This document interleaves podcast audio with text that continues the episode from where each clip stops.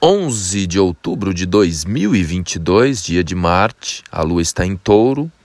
Vou falar um pouco mais hoje sobre a conexão no arquétipo de ar entre Vênus e Saturno. Vênus em Libra, signo de ar, o Sol está por ali também, Mercúrio também, fazendo, formando um trígono com Saturno que está em Aquário é o momento para a gente refletir sobre contratos, principalmente contratos sociais. Imagina que você tem uma empresa e que existe lá um fornecedor.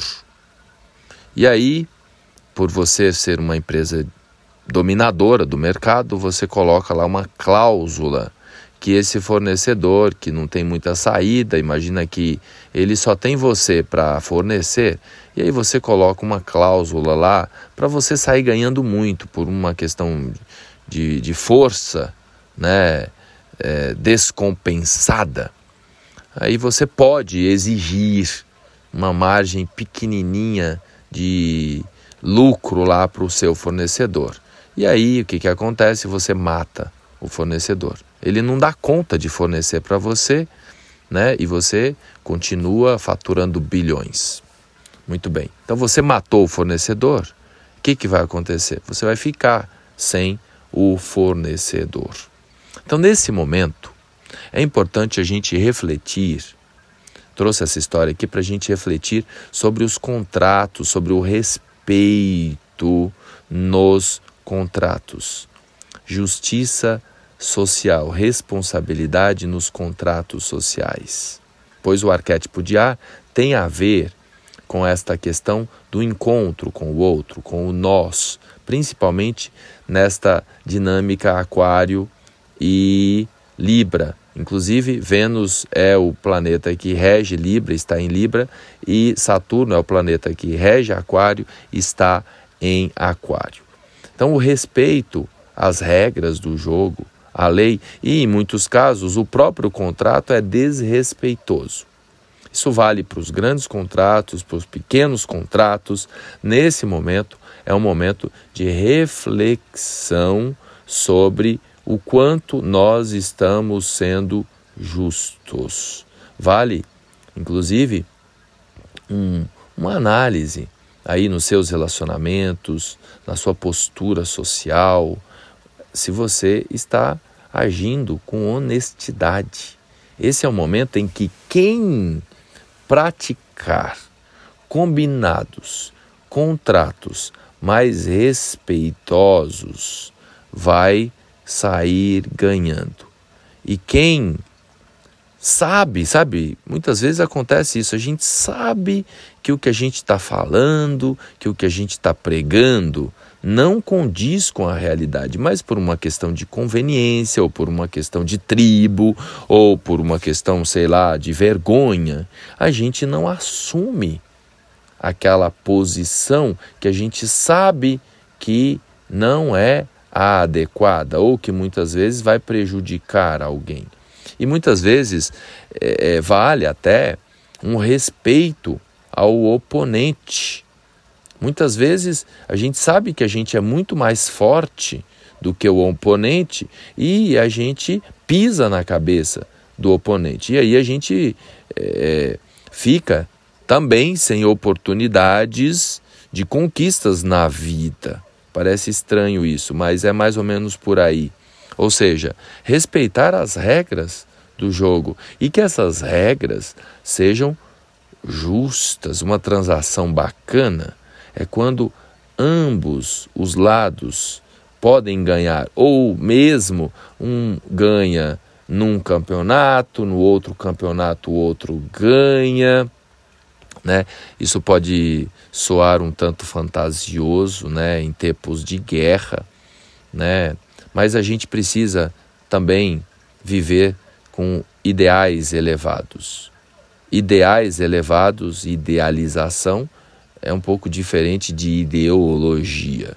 Muitas vezes as ideologias estão baseadas em assim dissonâncias cognitivas, ou seja, falhas de comunicação.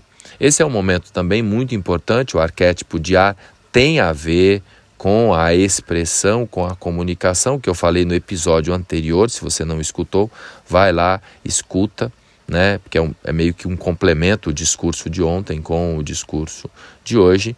Temos uma das questões, né, em termos de comunicação, muito importante nesse momento que há uma discussão toda aí é sobre a liberdade de expressão. Mas ninguém fala em escuta. Todo mundo quer expressar mas ninguém quer escutar. Né? Todo mundo quer ir lá no microfone né, e rasgar o verbo. Agora eu pergunto: o quanto a gente para para escutar o outro? A escuta atenta, a escuta consciente. Então, para que haja mais equilíbrio nos contratos, lembrando que os grandes contratos né, essa confusão e polarização toda que a gente vê aí no cenário político é um reflexo dos pequenos contratos em casa. Então, quantos relacionamentos, também no âmbito íntimo, acaba sendo um injusto? Sabe assim, um dos casais responde por 80% das coisas que acontecem, né? E o outro fica só com 20%. Abuso, abuso de, de poder não é? Então, esse é um momento com essa polarização que a gente está vendo, um momento para a gente refletir profundamente sobre o quanto a gente está sendo justo nas nossas transações e nas nossas relações. Avalia aí, pensa aí, você é justo, né, com os seus compromissos, com os seus contratos. Lembrando, para fechar, que se você é injusto com você, injusta com você, aí complica tudo, porque realmente você não vai conseguir né, se ajustar na relação com o outro. Né? Pensa, avalia aí com carinho, é um momento da gente se silenciar um pouco mais, porque os ataques vão continuar nas mais elevadas dimensões e a gente vai ter que ter muita, muita sabedoria, inclusive, principalmente, para deixar o outro se expressar e a gente e não ferir, né, ali o nosso ego. A gente ir no tema, não levar para o lado pessoal, tá? Muitas vezes né? Daqui a pouco tudo passa, né? Essas questões todas políticas e aí a gente tem que continuar pagando as contas, resolvendo as coisas em família, né? A família continua, né? Os políticos depois eles fazem as pazes lá, os inimigos fazem as pazes, então a gente fica comprando essas brigas indevidas aí. É um momento muito importante da gente tentar não levar para o lado pessoal.